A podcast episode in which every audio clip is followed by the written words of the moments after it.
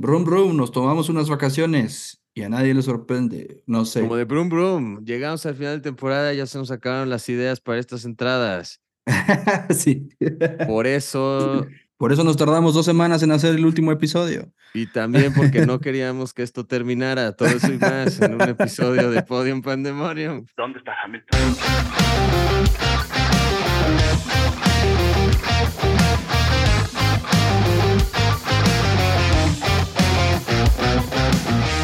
Estimado Rafa, ¿cómo estás? Bienvenido a este cierre de temporada de Podium Pandemonium para hacer un recap de todo lo que fue este, pues este año en la Fórmula 1. ¿Cómo estás?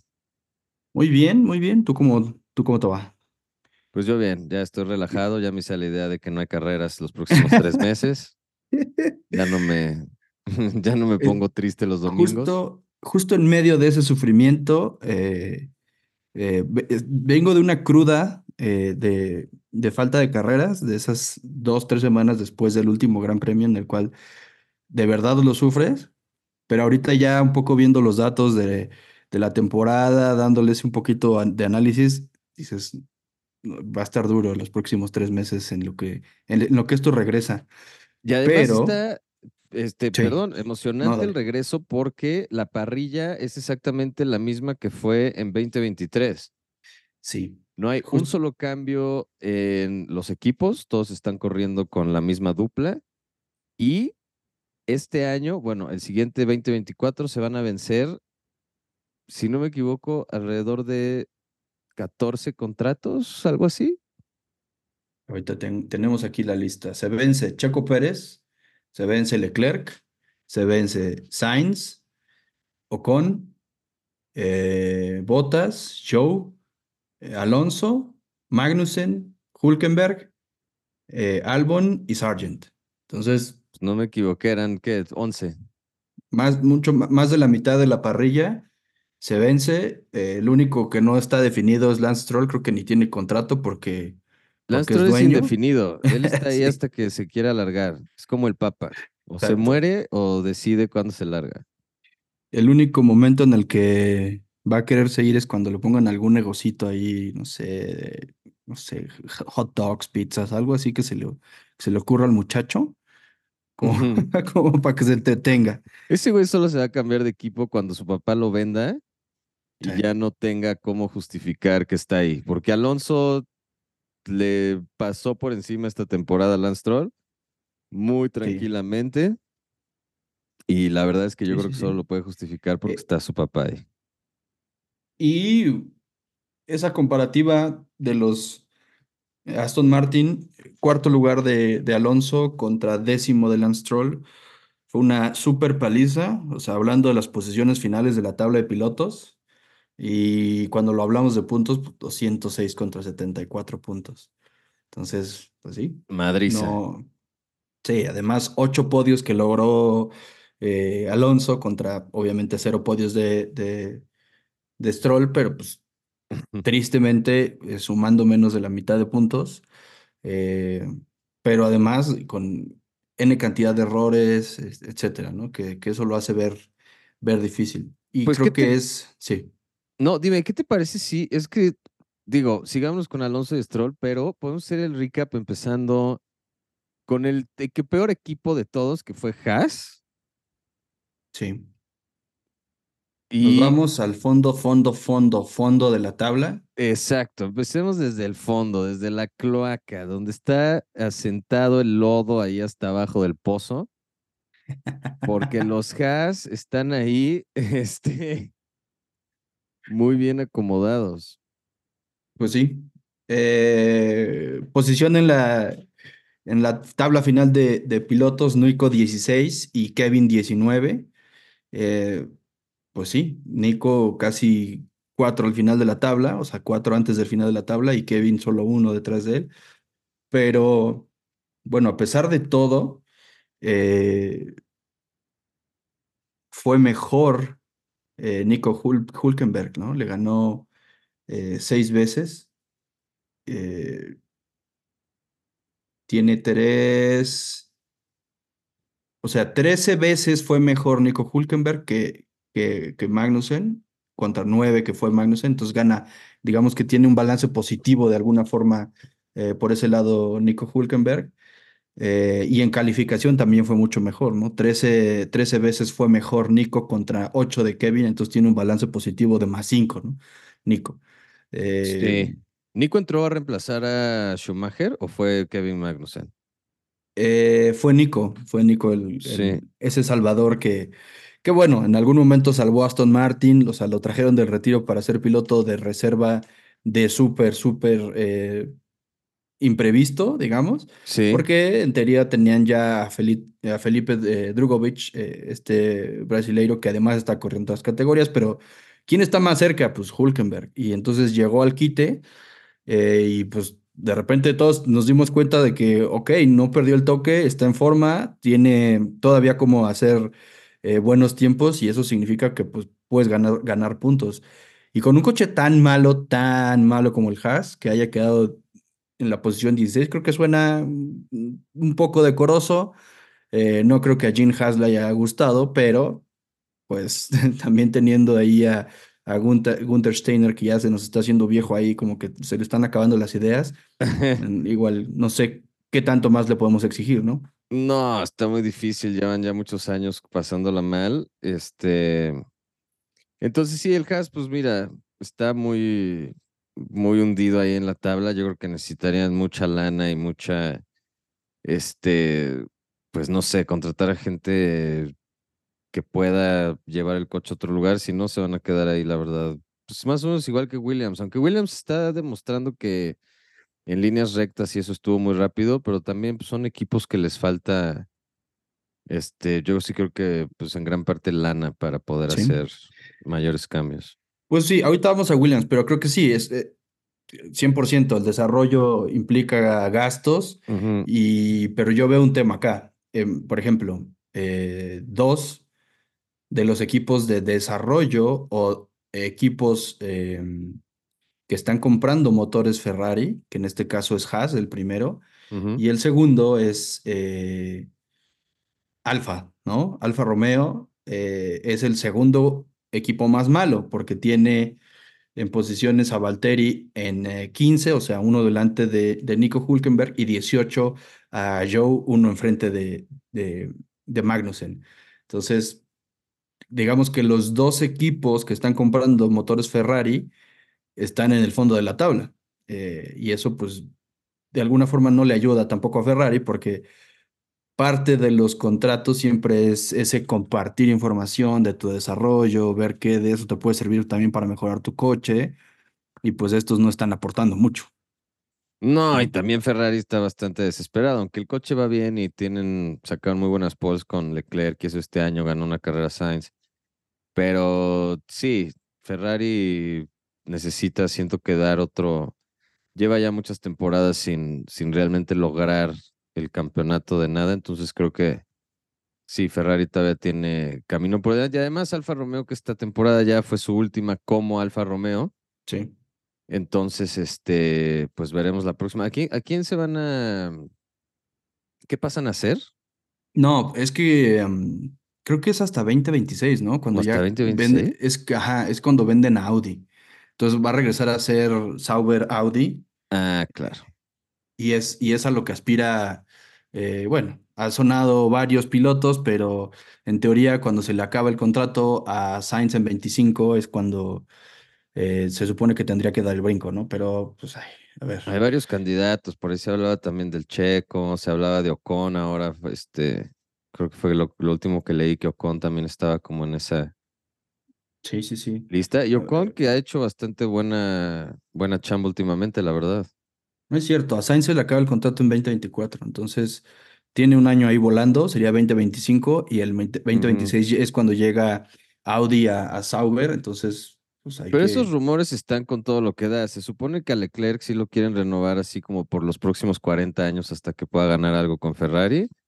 Y a Sainz es al que lo tienen ahí medio, medio volando. Ahorita vamos a llegar a desmenuzar mejor a Ferrari, pero yo sí le vi, le vi al final de la, de la temporada un buen desempeño a Sainz, incluso mejor por 100%, arriba de, de Leclerc. seguro. Y creo que sí estaría poniendo en un cuestionamiento grave tomar esa decisión, si realmente te conviene o no eh, darle mucho más tiempo a Sainz, que también va a depender mucho de qué es lo que ofrezca en su momento Audi, ¿no? Eh, con ese nuevo proyecto. De acuerdo. Y bueno, pues regresando al tema de, de Alfa Romeo, pues triste, triste cosecha de puntos. Valtteri 10 puntos, eh, Joe 6 puntos. Eh, aunque, pues bueno, eh, de todas formas, Valtteri fue mejor que Joe 13 veces contra 9 de, de Joe, entonces tiene un balance positivo Valtteri.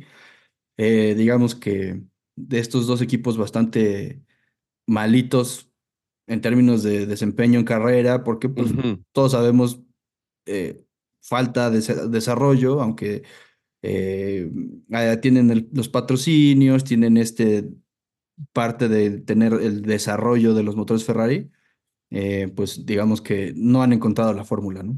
Y un calendario de Valtteri Bottas en algas todo. Eso, eso es lo que me llama más la atención de todo esto. O sea, siento que Valtteri está disfrutando mucho esa parte. O Valtteri la gozó en Alfa Romeo esta temporada, yo creo. El güey nomás salía. O sea, él neta creo que estaba. Obviamente siempre son súper competitivos estos cuates y nadie como que le gusta perder ni nada. Pero siento que Valtteri de verdad dijo: A mí me toca dar vueltas los domingos, pasarla tranqui. No, es, es como sacar a dar la vuelta al coche. Es que verlo desde el punto de vista de no tienes con qué más empujar, ¿no? O sea, tam- Y también sabes que el tampoco la coche no presión de estarle corriendo, compitiendo a Hamilton ni nada. O sea, claro. la Sí, presión es para Joe, que es el joven que tiene que demostrar que sabe manejar o lo que quieras. Valtteri, pues ya hizo todo lo que tenía que hacer en, este, en venía de eso. 1, o sea, en, en Mercedes, Sí, pues. venía de esos años en donde vienes con toda la presión de ser ese segundo eh, piloto del, e- del equipo eh, que está ganando todo, donde todos te critican, que pues hoy el, hoy el, el que se está comiendo esa, esa banca, digamos, es eh, Mi Checo, checo. pero eh, pues sí, digamos que regresó Valtteri a poder disfrutar todo lo que hay alrededor de la Fórmula 1, ¿no? Los viajes, eh, el tipo cuando hay una semana de descanso se, se queda ahí, disfruta la zona. Por ejemplo, ahora que mm, después de Brasil eh, hubo eh, esa semana de descanso antes del Gran Premio de Las Vegas, pues se fue a Dominicana el pobre muchacho, ¿no? Entonces, algo tan sencillo como que a todos lados se lleva su bici Claro. y se pone a rodar cerca del hotel. eh, seguramente se, se anda tomando fotos en todos lados para que luego haga su calendario, como bien dices, en, en, en- algas. eh, y disfruta esa parte de vendo camisetas, vendo vodka, vendo este, calendarios eh, y pues está divirtiendo. Porque creo que a ese, a esa altura, pues ya es como, si no tengo el mejor coche, pues voy a salir a dar vueltas tratando de regresarlo entero y lo que coseche de puntos va a ser bueno, que en este año pues fue bastante pobre, 10 10 puntitos nada más. 10 puntitos muy buenos. Algo es algo. Algo es algo, sí, a comparación con otros que, por ejemplo, este, por ejemplo, Magnussen, que solo sumó tres, Sí, estuvo triste. ¿no? Entonces, Tri- sí, sí, Magnus en 3 contra 9 de, de Nico, entonces, pues sí, bastante malito. sí, Y, luego venimos a, a un equipo que es bastante particular por las comparaciones que tiene. ha tenido 14 pilotos esta temporada. Exacto, tres, tres duplas diferentes, ¿no? En las cuales en todas aparece Yuki, eh, pero pues está Liam Neeson, Liam, eh, Liam, no, Liam Neeson no, Liam, Liam Liam Lawson encontró, lo encontró y lo acabó. Sí, Yuki y Daniel, y la otra que es con la cual iniciaron el año es Yuki y Debris, que pues sí, eh, aún así eh, en todas, en todas supera Yuki, eh, pues la comparación, ¿no? Nicky, Nicky, ¿eh? Nicky de Vries tuvo, que fueron seis carreras más o menos, algo así. Es que, a ver. No corrió eh, tampoco mucho, mucho. no, no, no, fueron pocas. Él tuvo. A lo mejor me la volé Eh, con seis, pero ¿qué habrán sido? Como unas. eh, sería bueno tener ese dato. A ver, aún así, Sí, eh, los puntos de, de, de Yuki, mm, es que está, está chistoso, porque aquí como son tres duplas diferentes, Liam logró dos puntos, eh, Daniel logró seis puntos y Yuki logró dos puntos. dos Entonces, puntos, güey. 14, no, No, mira, no, Nick yo- DeVries, una, dos, tres, cuatro, cinco, seis, siete, ocho, nueve, diez carreras. 10 carreras son Le muchas, dieron ¿no? hasta Great Britain. Wow. Sí, No, mira, Yuki tiene 17 puntos. Eh, Debris 0. Ah, sí, sí, perdóname. 14 carreras sí suena. sí. Debris 0. Sí, fue la mitad de la temporada prácticamente. Debris ujú, 0 puntos. Eh, Liam Lawson hizo 2 puntitos. Y Richardo hizo 6 puntitos, ¿no? Entonces, sí, en todas gana Yuki, que fue, pues, digamos, el más consistente de la escudería. Em, pero pues creo que sí em, llamó la atención que en los grandes premios en los cuales eh, eh, Alpha Tauri estuvo con bastantes problemas, eh, llegó Liam e hizo muy, muy buen papel, Sí. eh, que ya le estaban, claro, los medios eh, europeos le estaban dando el asiento de Alfa, de Alfa, perdón, de Red Bull, quitándoselo a Ujú. Checo porque decían, este es una revelación y este, si no lo contratan y lo suben a Red Bull es un error, etcétera. Siento que ya estábamos aburridos. Ya estábamos aburridos en la temporada porque cada vez que pasaban cosas así, este, por ejemplo, ve a Debris. Debris tuvo Mm, una carrera en un Williams el año pasado claro, y eso le ganó un lugar en el Alpha Tauri. claro. Y después simplemente no pudo, no funcionó. Pues no, o sea, Liam Lawson a lo mejor tiene este un mejor nivel, lo que tú quieras, pero no podemos nomás así por una o dos carreras espectaculares de es como Russell cuando sustituyó a, a Hamilton fue, ¿no? O sí, a a sí, Hamilton por COVID. ajá, y entonces ya todo el mundo digo, Russell ha demostrado hacer un buen papel en Mercedes, pero en ese momento todo el mundo lo dábamos por campeón del mundo, es el siguiente gran ganador, en cuanto le den el Mercedes va a ganar todo y pues tampoco siempre funciona así. Ha sido mucho más consistente, por supuesto, Russell ha hecho mucho más puntos y demás que, que pues, Ricciardo, Liam Lawson o De Vries, incluso Yuki, pero pues también trae otro coche, entonces, Claro. Sí, no, eh, yo creo que es parte del clickbait y el, y el tratar de ganar notas y, y no sé, tal vez el periodista que diga, yo fui el primero que en esta nota, en esta fecha, dije que Lawson iba a ser el que iba a llegar a, a Red Bull, ¿no? Entonces medio es un volado, ¿no? Yo pienso que por ese lado van y te están tratando de, de jugarle al profeta, pero la, la verdad es que es muy joven, le falta tablas y creo que también ha tomado Red Bull y, y toda la organización una buena decisión al dejarlo que, que que, pues, que tenga esa experiencia, ¿no? Que todavía complete su preparación y cuando llegue va a estar en mejor forma y pues, va a ser una, eh, creo que un piloto mucho más completo. de acuerdo. Luego, mm, bueno, los Williams. Eh, pues Williams, eh, digamos que Logan eh, Sargent fue el lugar 21, o sea, Logan quedó aún más atrás que Nick DeVries. Y Logan metió un punto.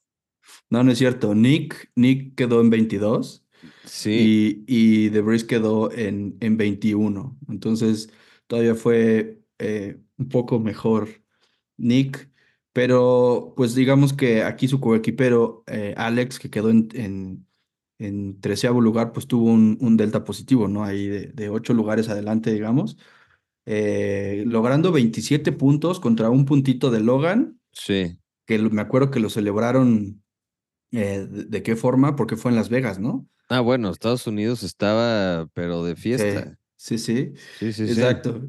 Y pues bueno, aquí ya la comparación de, de, de cuántas veces en el en Gran Premio fue mejor, pues 19 veces contra tres veces que, que estuvo mejor eh, Logan, que prácticamente debieron ser algunas veces que no terminó Albon, eh, pero en Es que calificación, literal, ujú, si no ve, eh, ibas a decir en calificación 22 a 0. sí, 22 veces contra cero, pues ahí sí ya se ve, digamos, este, quién está, Yo lo puse en un tweet sí, y lo sostengo. La única razón por la que Williams se quedó a Alec, digo, a, a A Logan. Sargent fue porque sí.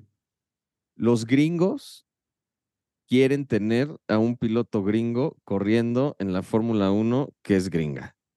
Sí, los inversionistas que compraron Williams, que están ahí metiendo lana, son, son gringos. Entonces, Exactamente. Pues están viendo el negocio por todos lados. Ya vieron todo el trabajo que está haciendo Liberty Media para llevar más grandes premios a Estados Unidos. Eh, ya vieron que les, les está costeando y les está generando buen, buena ganancia tener un piloto estadounidense ahí. Y pues les conviene, les conviene tenerlo, así lleve un poco más de tiempo ver si, si logra adaptarse, si logra tener me- mejores resultados o no. Hay que ver qué tanto les, le- les está redituando en temas de no sé cuánto me vaya a costar cada vez que rompo un coche, pero al final de cuentas, este, creo que el trabajo importante lo está haciendo Alex, ¿no? Entonces, Sí, sí, de acuerdo. por el lado de desarrollo, por el lado de performance en carrera, es el que lleva la mano. ¿Quién dirías tú entre Logan, Logan Sargent y Colton Herta? ¿Quién te, quién te parece más como que, para ser el representante gringo? Eh, con- pues, es eh, Colton Herta está en, en Indy. ¿no? Sí, está en Indy. Pues sí, pero Colton Herta está tratando de, de empujar para que se logre lo de Cadillac también. Mm, eh, pues porque yo creo que está, está pensando que va a tener allí un lugar, pero pues digamos que Colton Herta ya viene con más experiencia. Si tú quieres en Indy, está bien, es una, una competencia completamente diferente, eh, pero yo, yo pienso que va a pesar mucho más Colton viniendo de, de Indy con toda la experiencia que trae que el performance que está teniendo Logan, al ser más de acuerdo. Pero bueno, en Eh, este caso, Albon le pasó por encima durísimo. Sí, Y me da gusto por Albon, la neta. Sí, pues, digamos que ya venía de esos, de esos años difíciles, ¿no? Estuvo perdido en Red Bull, después lo nombraron eh, piloto de reserva y creo que es difícil estar en esa posición. Eh, logró este contrato en Williams y creo que eso le ha, le ha redituado. Y por el otro lado, eh, todos los comentarios que han habido alrededor de Alex, en donde ya lo empiezan a vincular con otros equipos, diciendo, ya ahora ya vimos que eres muy bueno, tienes que pisar otro, otro equipo y él trata de ser muy leal y dice, no, a ver, yo estoy aquí con Williams, tengo contrato, voy a continuar con este contrato y así eh, voy a seguir eh, entregando todo mi mejor trabajo acá. ¿no? Entonces creo que Y eso es bien importante, ¿no? sí, claro, y es Albon para, para Audi, ¿eh? No era Ocon, es Albon. Albon es el que está sonando también ya para, Para Audi. para Audi, sí. Pues, es- no, no, no me extrañaría que, que lo quieran ahí porque pues ya vimos que trae madera de, de piloto. Claro. Además es un tipo que es, siento que es muy light, ¿no? Como que siempre se da a querer, es bueno en, en muchos aspectos, entonces Sí, cae bien, digamos. de acuerdo con eso. No tanto como... no tanto como los integrantes de Alpine.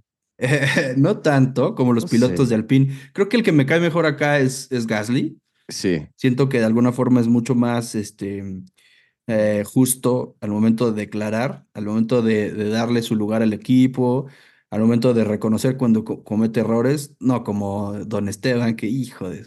Ese sí se ganó este año el... eh, creo que no sé si, no sé si en la gala de la, de la FIA hay algún, algún eh, premio, galardón especial, aquel que hizo las peores declaraciones en contra de su equipo y en contra de pilotos y en contra de el clima y en contra de todo el mundo. Y creo que se lo habría ganado sin ningún problema seguro. eh, Ocon, ¿no? Eh, pero bueno, pues aquí estuvo cerrado. Pierre estuvo en la posición 11 contra Esteban, que estuvo en la posición 12, ya en la posición de la tabla final de pilotos.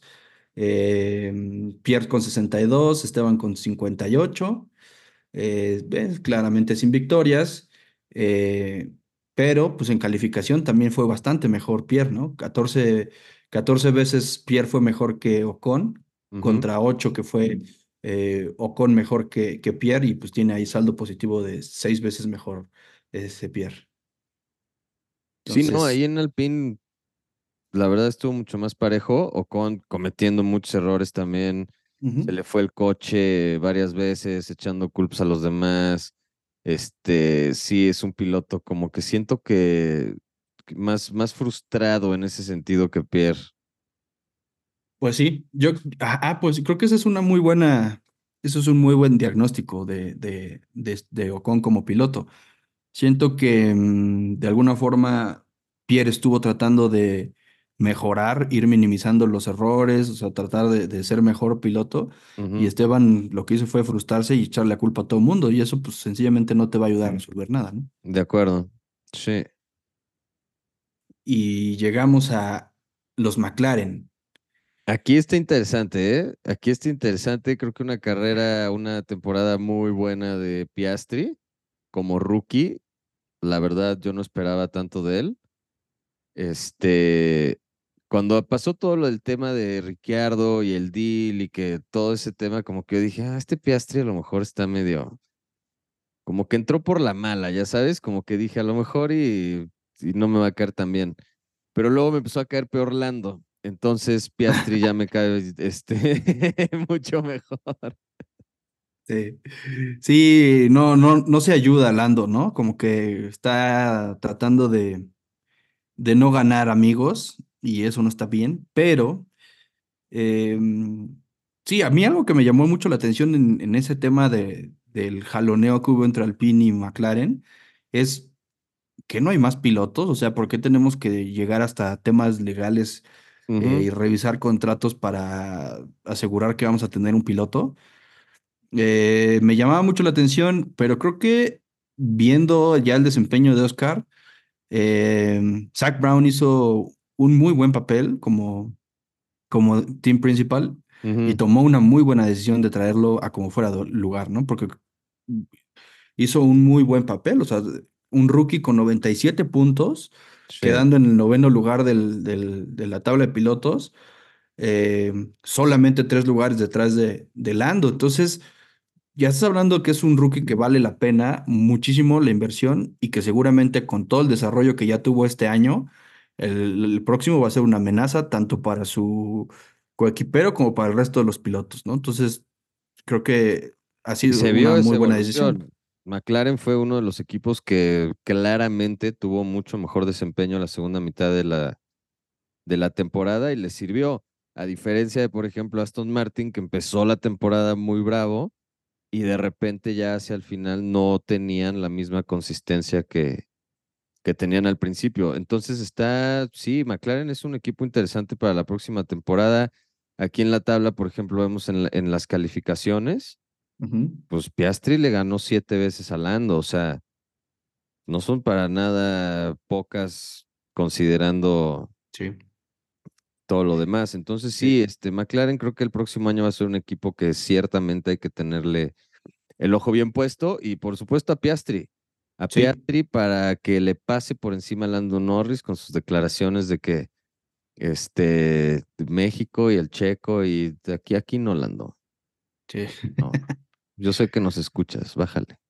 Sí, mira, sí, digo, a pesar de que Oscar fue siete veces mejor en, en calificación, pues Lando fue 15 veces mejor que, que Oscar, ¿no? Entonces tuvo un balance positivo ahí, un delta de ocho, ocho Ujú, veces mejor Lando, pero creo que algo que tenemos que reconocerle a Oscar es que se subió dos veces al podio, por siete veces que se, se subió Lando. Entonces, sí, aunque ganó Lando en puntos, ganó en podios, ganó en calificaciones llama mucho la atención que Piastri con ese, ese primer año pues, se suba dos veces al podio, eh, casi 100 puntos, y le gane siete veces en calificación a, a Lando, de los cuales, eh, bueno, ninguna fue pole position, pero creo que por ahí sí tuvo una pole para una, para Para un sprint, sprint, para un sprint, exacto. Y ganó un sprint. Entonces, Eso sí, eh, fue algo que le costó bastante tragarse ese, ese trago a, a Lando. Eh, lo- me recuerdo las declaraciones en, en el final de la carrera. Sí, llegó primero su, su victoria y bueno, fue una, una, una, una Pero sprint, ese sprint no pero es vale. victoria. Sí, Eh, claro. pero es victoria, es victoria. O sea, se, se, se vio, se vio que estaba ahí en la pelea. En esta segunda mitad en donde McLaren pues ya se, se vio muy bien. Estoy, estoy de acuerdo con, con eso. Está, te digo, es, va a ser un duelo interesante para la, para el próximo año, como lo va a ser el duelo entre Alonso y Stroll. Este en Aston Martin, que a ver cómo viene el próximo año. Esperemos que recuperen un poco el nivel, porque la verdad era muy divertido ver a Alonso este, peleando por ganar carreras. No llegó a la 33 este año, pero esperemos que el próximo esa sí se nos cumpla. Sí, yo, yo, yo tuve años difíciles con Alonso, eh, hablando de que era ese piloto que creaba mucho conflicto entre equipo y piloto, ¿sabes? Cuando Mm, estuvo en McLaren, sí. eh, cuando ll- llegaron con el motor Honda y que se quejaba cada carrera y lloraba por el radio y, y se hacía ver en la orilla de la pista, ¿no? Y que se quedaba ahí en las sillas de los, de los, de los Marshalls con la idea de que lo vieran. Pero, eh, pues esa idea, como que sí, yo tenía clavada la idea de Alonso es ese, ese piloto medio conflictivo, ¿sabes? Medio que Sí. quiere llamar la atención, ya no tendría mucho más que hacer ahí, te- deberíamos de pensar en alguien más. Y no, la realidad es que este año lo vi muy enfocado, lo vi muy eh, divertido haciendo lo que le gusta, manejando a su nivel, este, poniéndose al tú por tú a, a, a Checo, a Luis, a- en su momento, si fueron una o dos vueltas contra Max, pero lo fue, y contra los McLaren también. Entonces creo que vimos un muy buen papel este año de, de, de Alonso, estuvo cerca de la 33, sí, pero le pasó por encima a Lance. Digo, Ah, aquí ya, bueno, pero arrolló, sí. sí, sí, sí, sí. Posición de tabla de Fernando, cuarta posición contra, contra eh, Lance, eh, décima. Aún así, Lance estuvo ya en el top 10 de, de los pilotos, eh, pero cuando lo vemos en, en cuestión de puntos, son 206 puntos contra 74 de, de Lance. eh, y pues básicamente eh, solamente fue mejor en calificación el Lance tres veces contra 18 de Fernando, que fue mejor, ¿no?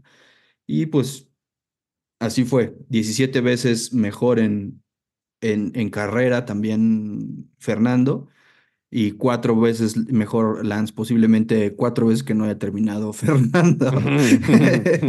Esas cuatro carreras que Fernando decidió no correr, Sí, eh, se las llevó, se las llevó Stroll. Pero no, aquí está clarísimo que, que Stroll de verdad es, es, es, es de chocolate. Ha tenido cuando estaba con Vettel, cuando ahorita está con Alonso, o sea, eso es, es para mí es de chocolate, de verdad. Nomás está ahí porque pues, es el dueño del equipo. pues sí. O sea, sí ha tenido sus, sus chispazos. Me acuerdo que por ahí ganó una pole, que medio se la encontró, pero básicamente todos los coequiperos que ha tenido le han pasado por encima. Entonces, eh, Y pues tampoco es un cuate que esté ganando mucho, que esté sumando muchos puntos. O sea, en general, su permanencia, y sí, sí, cualquier otro piloto con los resultados de Stroll, yo creo que ya no estaría, no llevaría tanto tiempo en el Ajá. equipo. Sí, sí, creo que ese es el gran problema, que no, no, no te garantiza que, que uno, que te lleve completo el coche y dos, que te, que te esté sumando puntos. Entonces, puede ser el- ese segundo piloto, como en su momento lo fue también Hulkenberg, digamos, pero sabes que Hulkenberg va a estar peleando y, por ejemplo, ahora ya venció a Magnussen, ¿no? Y bueno, en este caso, Lance nunca ha vencido, creo que a sus coequiperos. Y pues bueno, vamos a ver cuánto le dura el sueño, porque pues si continúa todo este jaleo y los rumores de que el grupo de inversionistas, el cual lidera Lawrence Stroll, y llegan a vender el equipo, seguramente se le van a acabar las opciones, porque tampoco creo que haya muchos equipos que estén interesados en, en ficharlo, ¿no? Claro, y ahora, mira, te voy a decir que obviamente también tiene que ver mucho con el timing y en qué momento se vencen los contratos y a quién le hablan y demás, pero Hulkenberg es un piloto muy sólido, yo creo. O sea, es, es, un piloto que la neta te puede dar resultados. Y ahorita porque está con los o ha estado ahí medio brincando, yo creo que no ha tenido así como, como que realmente una oportunidad de brillar, pero yo creo que en escuderías, este, digamos, un poco más pesadas, sería un piloto bastante consistente. Sí, sí, sí. La realidad es que siempre ha tenido eh, esa limitante de haber estado en, equipos de media tabla para abajo, como en su momento lo estuvo Checo, eh, por ejemplo, y la comparativa es que ambos eran consistentes. Recuerdo cuando estuvieron eh, en Force India y ambos eran bastante competitivos, estaban bien parejos, ganó Checo, ganó por poco. digamos, no, no quiero decir por poco porque no era un marcador tan abultado como ahorita el de Fernando contra Lance, por ejemplo, pero em, pues sí, esa siempre ha sido la limitante de, de Hulkenberg, ¿no? Tendría que pisar un, un, equipo con mayor oportunidad de desarrollo, con un mejor desempeño, para ver si realmente tiene la calidad para ser un piloto de podios y victorias, como ya lo demostró, por ejemplo, ser Piastri, Lando, eh, ya ganó eh, Gasly, ah, se ha subido al podio también, eh, ganó Ocon, se ha subido al podio también, aunque digo, cada uno tiene sus fortalezas y debilidades, pero en este caso también coincido pues que es sólido. Sí, ese era un poco el, sueño, digamos, con Renault, ¿no? Cuando estuvieron este, ahí, creo que era, era él y Ricardo, ¿no? él y Ricardo, sí. Ajá. Entonces, esa era como la idea, que, que pudieran tener un equipo con dos pilotos que claramente son pilotos competitivos, pero pues el coche no les dio para, pues para ir tan, tan fuerte digamos que sí, ese plan de desarrollo de Renault, pues sí estaba muy enfocado, le estaban dando lana, o sea, querían que de alguna forma renaciera el, el, el, equipo después de ese periodo de Lotus y demás, pero pues nada de eso sucedió. Entonces perdieron la alineación de pilotos y todo, y creo que sí, también perdieron el jefe de equipo, todo mal. Cyril Abiteboul. Exactamente. Y se fue tatuado igual que el Zach Brown. El Richardo no deja que se olviden de él, güey. Pues está bien, digo. Les deja una marca de por vida en la piel a todos. Exactamente. Pues, está bien que sepan que Richardo estuvo ahí. Y bueno, llegamos a Ferrari. Esa batalla de Leclerc contra Sainz, que también, muy, esta sí ya muy cerrada, em, con desempeños mucho más importantes. Hablamos del lugar 5, Leclerc 5 en la tabla, eh, Carlos 7, o sea, solo dos lugares de diferencia. Pero cuando hablamos en puntos, y esto sí que está apretado, 206 puntos de Leclerc contra 200 de Sainz, y ahí sí, también muy cerrado. Eh, Leclerc 11 veces mejor que, que Sainz contra eh, 9 veces que fue mejor Sainz que Leclerc. Entonces, Ah, sí estuvo muy, muy, muy apretado. Muy parejo, muy apretada la, el duelo en Ferrari. Sainz, una segunda mitad de temporada, la verdad, muy buena. Sainz venía 100% de menos a más. Tiene una victoria, la única victoria que no es de Red Bull. Y eso, con la cantidad de poles que tienes eh, con Leclerc, esa yo creo que sí le, le caló. Claro, claro, pues sí, porque cinco pole positions de, de Charles Leclerc contra dos de, de Sainz y, y dos de esas, una la, la logró materializar eh, Sainz. Entonces, eh, creo que sí pesa y pesa mucho porque si algo se ha hablado de Leclerc, que es lo bueno que es en calificación, y lo vimos en tanto en calificaciones para carrera como calificaciones para sprint, eh, pero casi ninguna la logró. La, Desde el principio lo dijimos, a una vuelta Leclerc está haciendo absolutamente todo bien.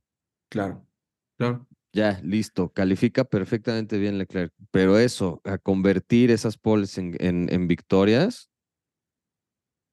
les costó muchísimo trabajo. Aún así creo que es un balance positivo para, para Ferrari. Ah, 100%, sí, eh, sí. Lo veo mejor que el año pasado. O sea, creo que se vio una buena mano de Fred Vasseur con ese, esa llegada y ese reorden, reorganización que hizo en todo el equipo.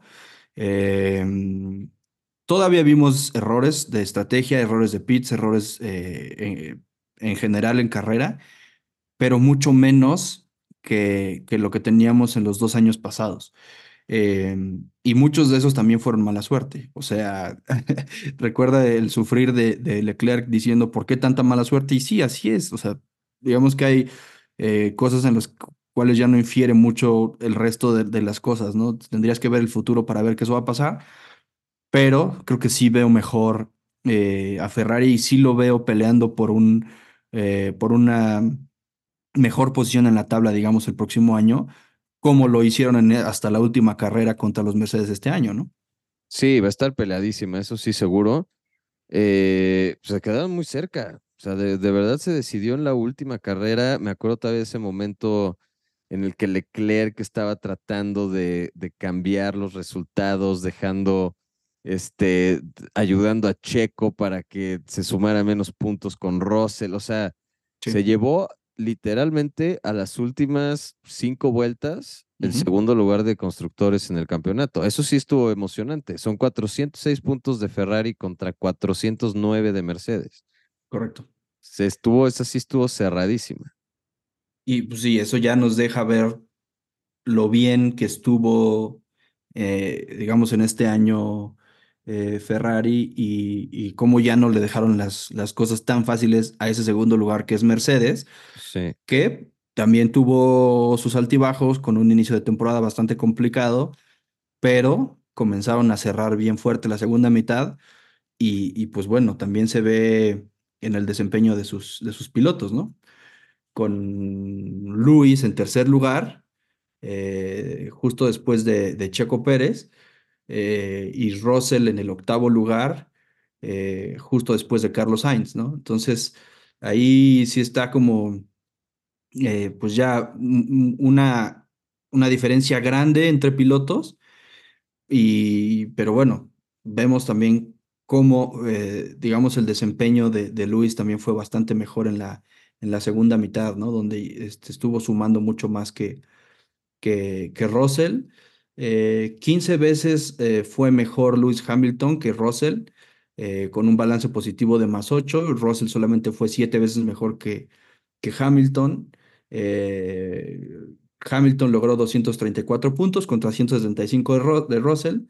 Y en calificación, esto me gusta mucho, están empatados. 11 veces cada uno fue mejor que el otro, entonces están empatadísimos. Muy parejo. Eh, con la... Aunque, eh, sí, exacto, Hamilton se llevó una, una de esas fue Paul. Claro. Y pues eh, otro, otra métrica importante, seis veces se subió al podio Lewis Hamilton contra dos de, de Russell. Entonces eso, eso sí nos hace pensar de, ok, no se quiere retirar. y como lo mencionaste, sin duda. Sí, como lo dijiste hace rato, Russell sí es muy buen piloto, pero no era el que iba a llegar a ganar todo, ¿no? De acuerdo, ¿no? Y además Hamilton tiene, que Hamilton haya quedado en tercer lugar con las condiciones en las que estaba el coche, solo habla de la mucha experiencia que tiene. Claro. Porque tienes a lo mejor a Sainz y a Leclerc en el Ferrari, que es mucho más rápido pero los tienes cometiendo más errores, terminando las carreras más atrás, con problemas en, eh, en la carrera, en las estrategias, etcétera. Y Hamilton hasta eso hizo, yo creo que sí, de verdad, fue el piloto que le sacó, obviamente Max Verstappen, ¿verdad? Pero creo que Hamilton hizo muy buen trabajo en, digamos, de siendo de los demás, el, del resto, el que mejor pudo sacarle jugo al coche durante la temporada. Y muy calladito, ¿eh? Porque recuerdo que hasta... Sí. nosotros comenzamos aquí el primer, el primer episodio con el ¿Dónde está Hamilton? Pero más que dónde está Hamilton era también dónde está Mercedes, ¿no? Con ese Exacto. proyecto nuevo del coche sin pontones eh, y que las primeras carreras están perdidísimos, tuvieron que rehacer prácticamente el coche. Eh, Y eso se vio muy claro ya en la segunda mitad, donde sí estaban compitiendo, donde sí estaban yendo a, a- a pelear directamente contra los Ferrari, pero también en muchas veces eh, estuvieron peleándole ahí la punta a los, a los Red Bull, ¿no? Y especialmente a, a Checo, que era el que estaba más, digamos, en el rango de, de competencia, eh, porque pues sí, sabemos que Max está imbatible, pero, pero se vio esa, ese, esa recuperación que tuvo en la segunda mitad Mercedes. Totalmente. Y ahí es donde sale a brillar la experiencia de Hamilton, porque es un cuate que te va a llevar el coche al final, te va a sumar puntos, siempre vas a saber qué hacer. O sea, la, la octava para, cham- para la- el octavo campeonato para Hamilton no está imposible si le dan un coche que verdaderamente le pueda competir a Red Bull. Claro, sí, nos enseña que no ha perdido el toque, eh, aunque sí ya es un piloto veterano, no es un piloto que haya perdido eh, cualidades, como tampoco lo perdió Fernando. Y aquí hablamos de que tres de los pilotos más experimentados de la parrilla nos regalaron momentos muy buenos en toda la temporada. Hubo batallas buenas, cerradas, entre Hamilton y Checo, entre Hamilton y Alonso, entre Alonso y Checo. Y, y- y los, y los, los tres pilotos mostraron eh, que están en buen nivel. Eh, bueno, claramente Checo no tiene la edad de, de Alonso ni de, ni de Luis, pero es de los más experimentados de la parrilla y se y deja claro, ¿no? Que, que están ahí, están para competir, tienen el nivel, tienen, no han perdido ninguna cualidad eh, y lo que les falta es tener más adaptación al coche, mejor desarrollo en el coche para estar eh, peleándole a Max.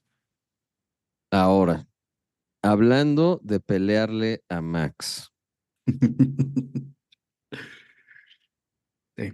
Checo la puede armar el próximo año, ¿sí o no? Eh, yo creo que, no sé, es que esa es la pregunta más grande. O sea, a ver, Max está imbatible. Hoy, hoy, así como está el coche, eh, no sabemos qué puede pasar, pero, pero lo que sí te puedo decir es que Max se va a adaptar más rápido. No pasa, no, o sea, ¿Escuchaste el podcast en donde Alex Albon explica más o menos justo lo que estás describiendo?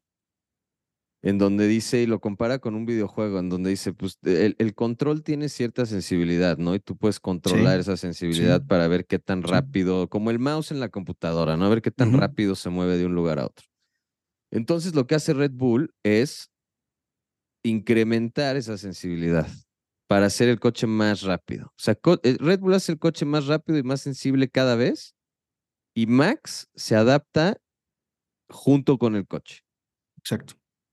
Ya lo decía Albon, ya lo ha dicho Checo, etcétera. A ellos les cuesta mucho más trabajo seguirle el paso al coche.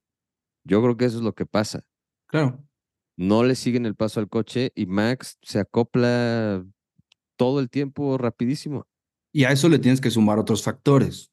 Em, si bien Max es mucho más adaptable, o sea, más rápido, la sensibilidad de sus manos, de sus pies, de todos sus sentidos se adaptan a ese coche, también logra más rápido la puesta a punto. Y a eso le tienes que sumar la complejidad de que la puesta a punto cambia en cada carrera y que no siempre tienes el tiempo para que el desarrollo que tienes programado en las pruebas previas a la carrera te den esos datos.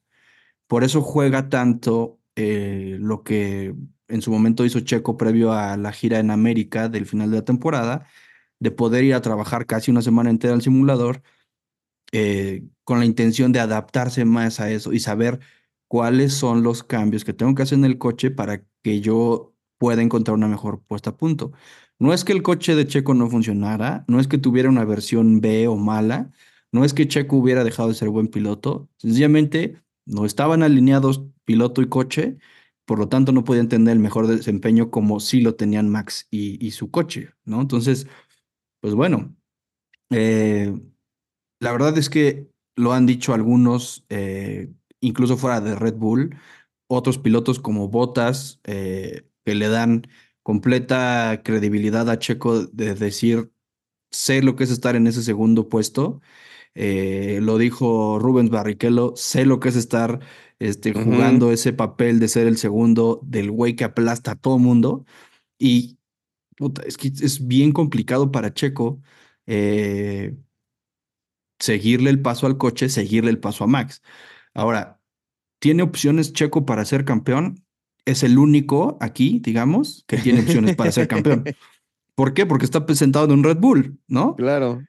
Pero, pues va a, a depender de uno, que sea más adaptable que Max, y dos, eh, que sepa mantener la presión. Porque creo que algo que, que en este año le jugó muy en contra a Checo fue, se enfocó tanto en voy a ser campeón y voy a aplastar y tengo que no cometer errores, que cometió errores. Entonces, eh, si el próximo año logramos eh, que ese punto y esa gran madurez que ya to- eh, logró ganar, digamos, este año, eh, lo toma a su favor, es el año en el que puede ganar y creo que eh, pues no sería el último año que tenga una oportunidad, ¿no? Mi teoría es que si Checo gana el próximo campeonato, va a aplicar la de, la de Rosberg de decir, me retiro campeón, Sí, me voy pues sí, campeón, ya, no tengo que demostrar absolutamente nada más. Me voy yo lo haría. campeón, pásenla chido, voy a hacerme millonario haciendo anuncios y otras cosas y listo. Sí, yo lo Se haría. consagra para siempre como el piloto más grande de la historia de México y bye. Se puede ir a disfrutar su vida, involucrarse en la Fórmula 1 como se le dé la gana, en donde se le dé la gana, a la hora que se le dé la gana, ser embajador de todas las marcas que quiera, ir a ver a Chequito correr sus go-karts el fin de semana con toda calma. O sea, ya, ya la tendría hecha sin duda alguna. ¿Todo eso o no?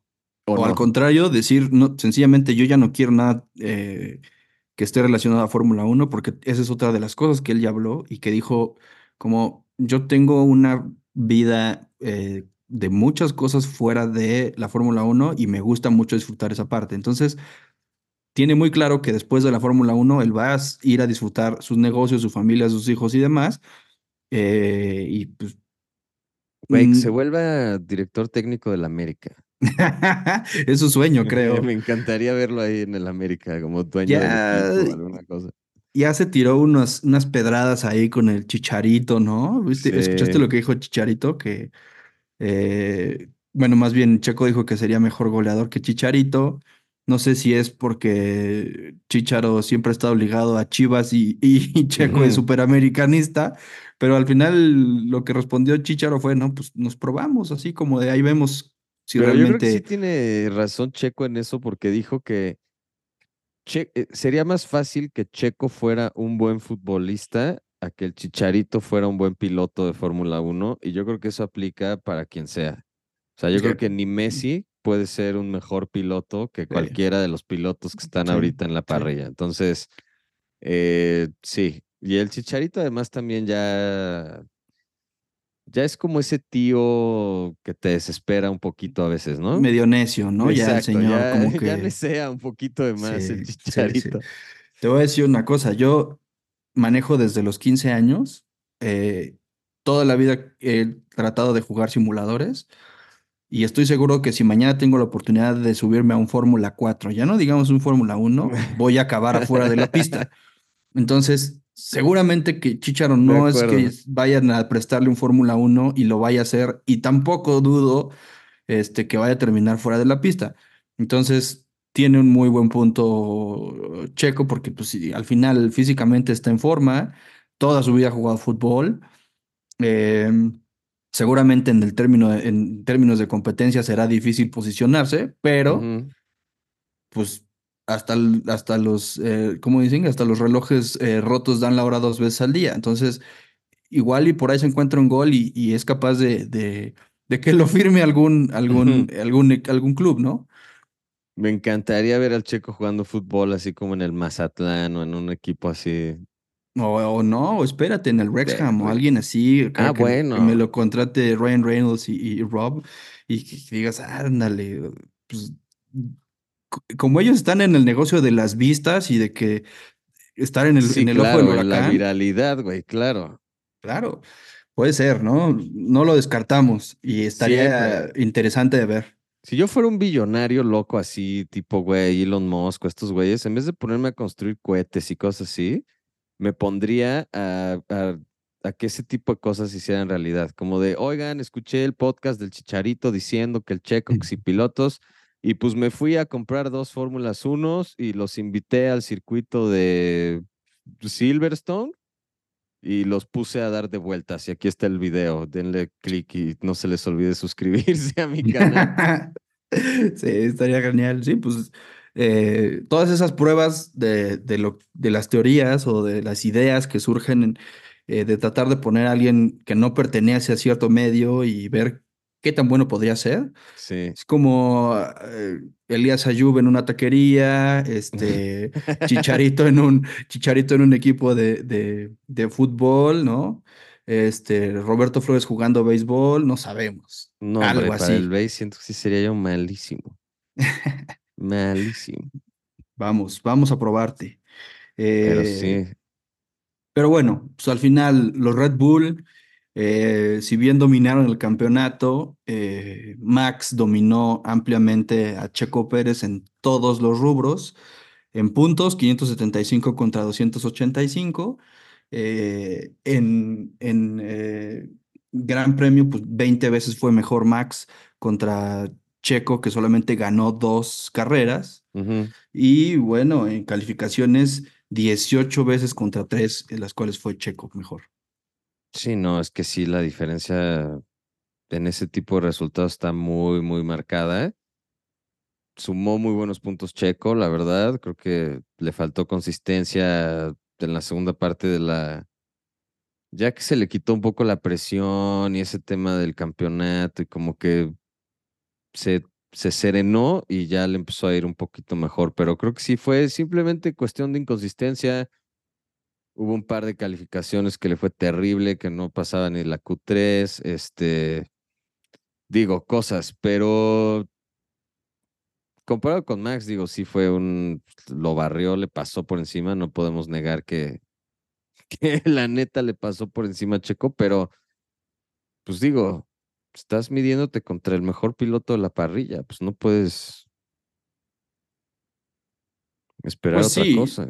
La realidad es que sí, con, la comparación contra Checo no es nada buena, o sea, pero aún así, o sea, si comparas a Max contra cualquier otro, pues No, es bueno, avasallador, o sea, el Red Bull, 575 puntos de Max Verstappen contra uno de Logan Sargent. o No, bueno, pero el tercer lugar, eh, Luis tiene 234. sí, no, O sea, les dobleteó también, a todos.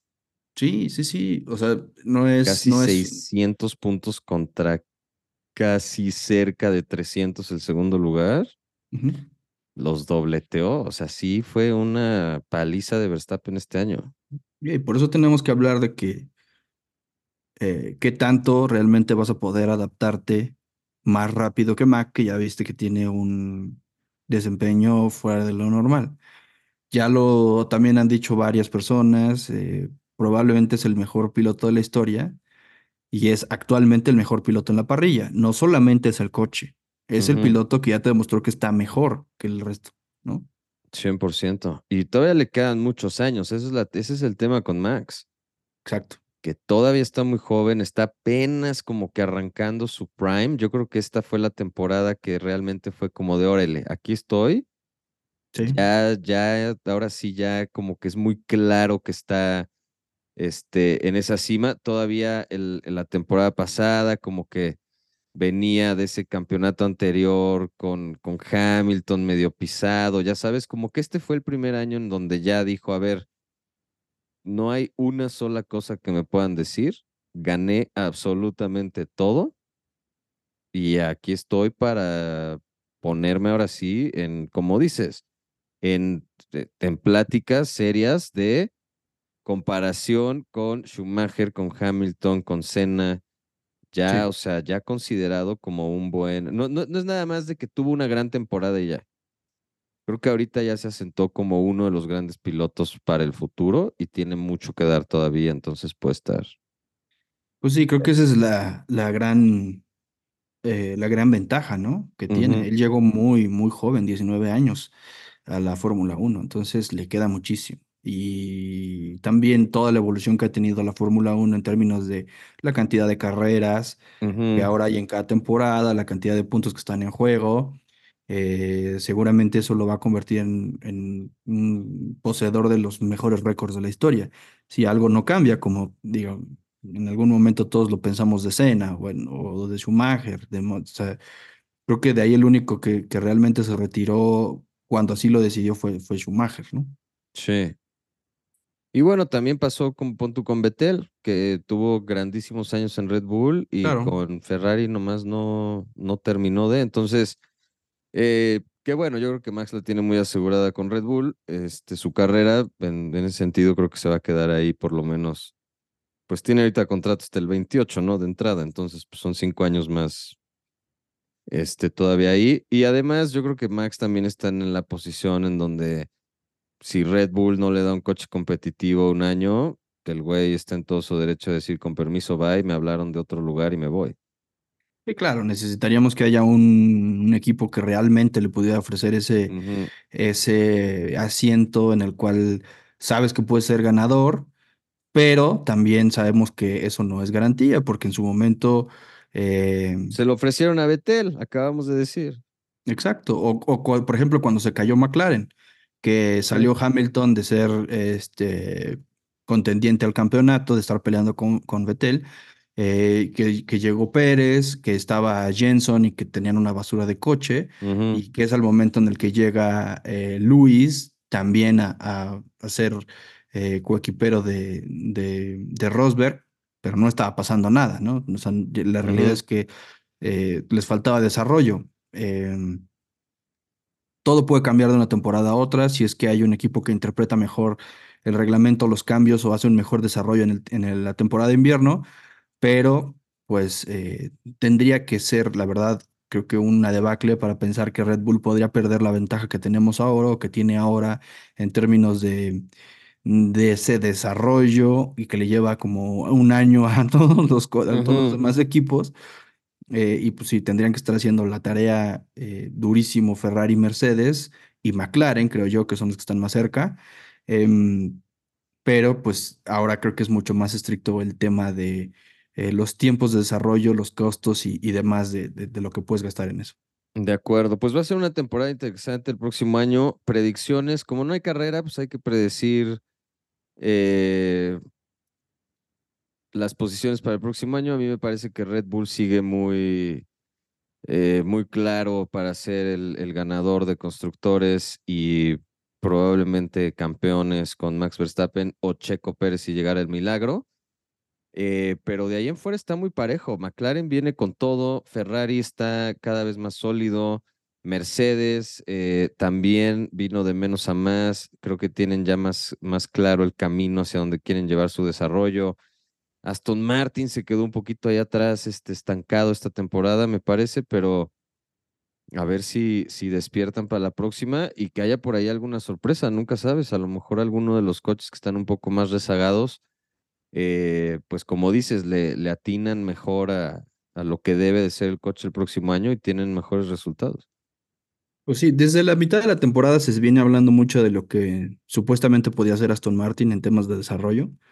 Tomando como base ese, ese coche que vimos al principio subirse muchas veces al podio a Fernando, la realidad es que pues tampoco continuó siendo tan consistente como al inicio, pero yo esperaría que se viera mucho mejor. Entonces yo, yo sí quisiera ver a Aston Martin ya pelearle un poco más a Ferrari y a Mercedes.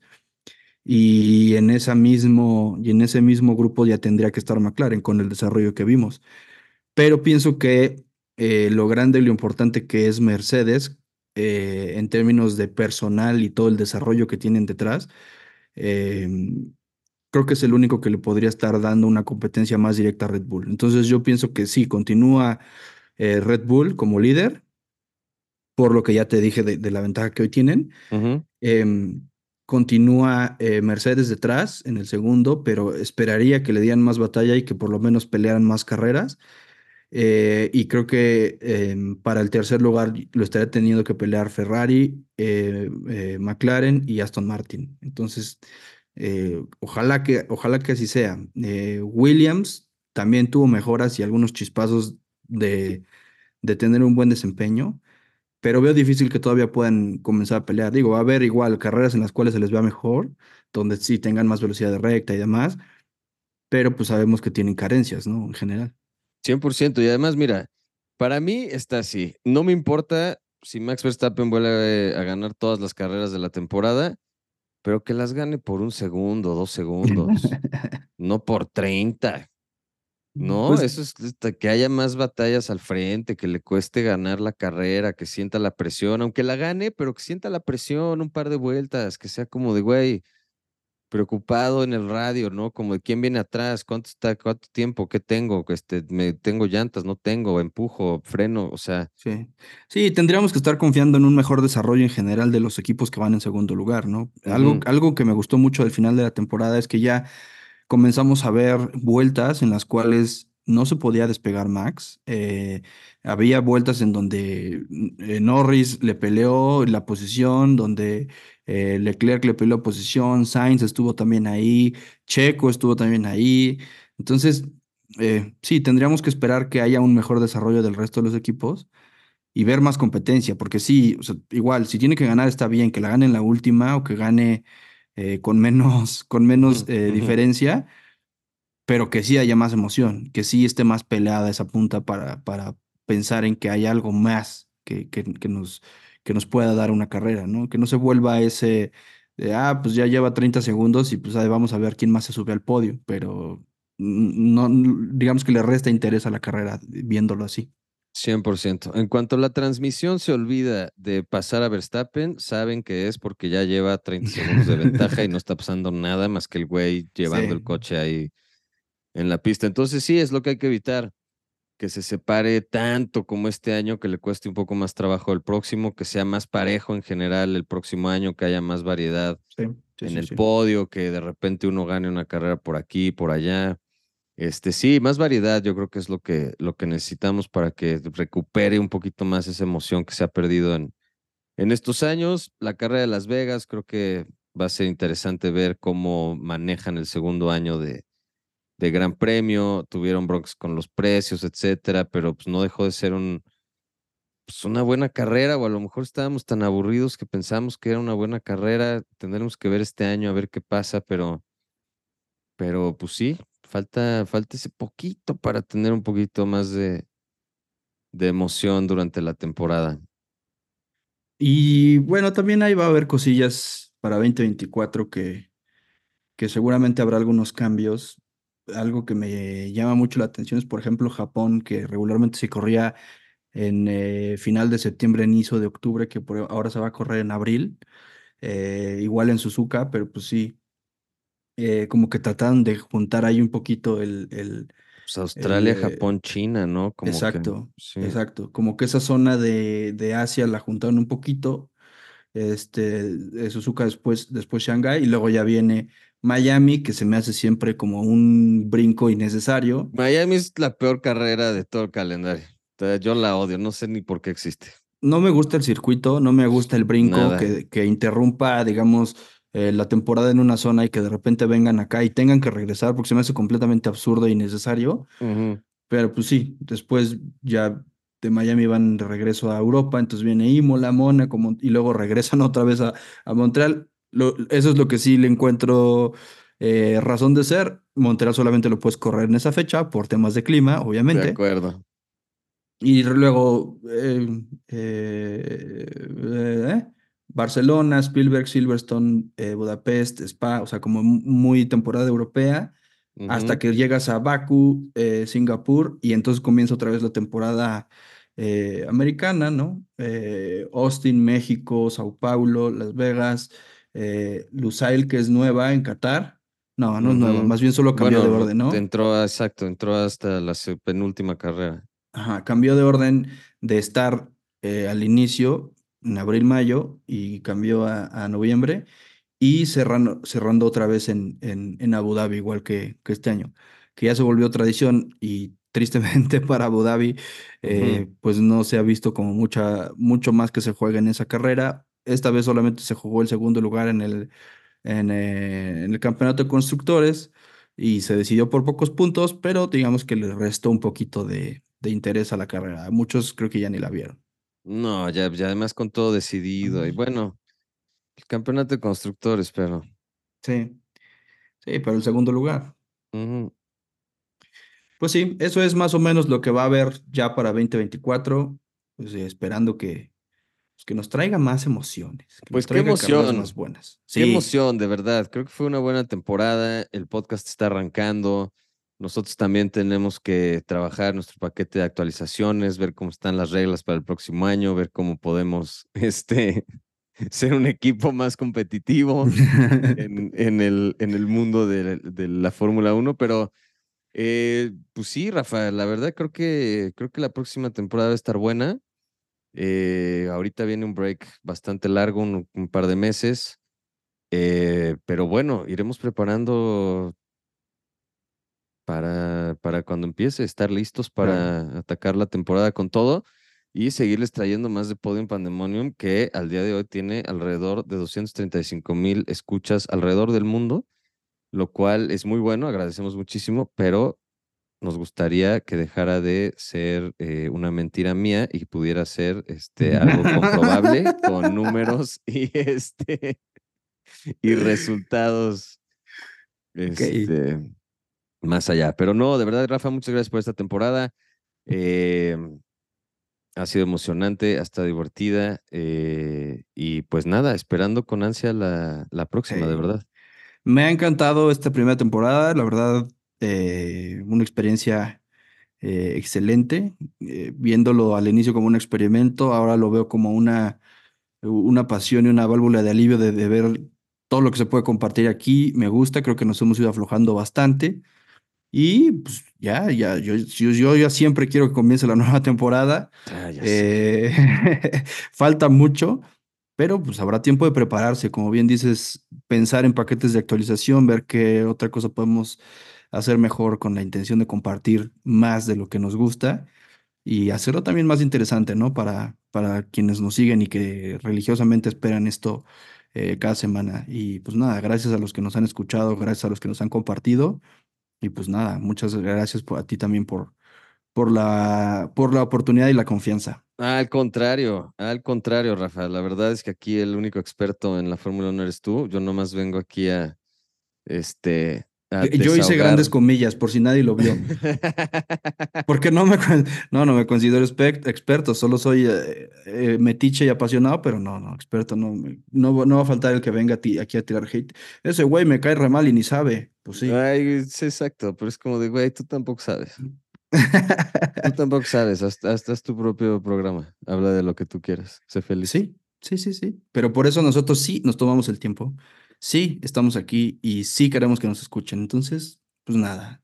Si alguien quiere eh, algo que incluyamos, algo que mejoremos, algo que cambiemos, eh, gracias. No estamos interesados. No, sí estamos interesados en recomendaciones. Por Pero favor. bueno, pero bueno, claro, todo, todo construye y nos sirve, ¿no? Entonces, ah, usen el hashtag Podium Pandemonium y eso nos sirve. Pues así llegamos al final de la primera temporada. Muchas gracias eh, y nos escuchamos la siguiente. Rafa, ¿alguna otra cosa? ¿Estamos listos? Pues nada, ¿cómo adelantamos el tiempo? Ojalá supiera, ya estaría yo en el 2085. Pero bueno. Ok. Un abrazo a todos, muchas gracias. Nos Nos escuchamos, escuchamos de en el regreso. 2024. Así bye bye. ¿Dónde está Hamilton? Thank you.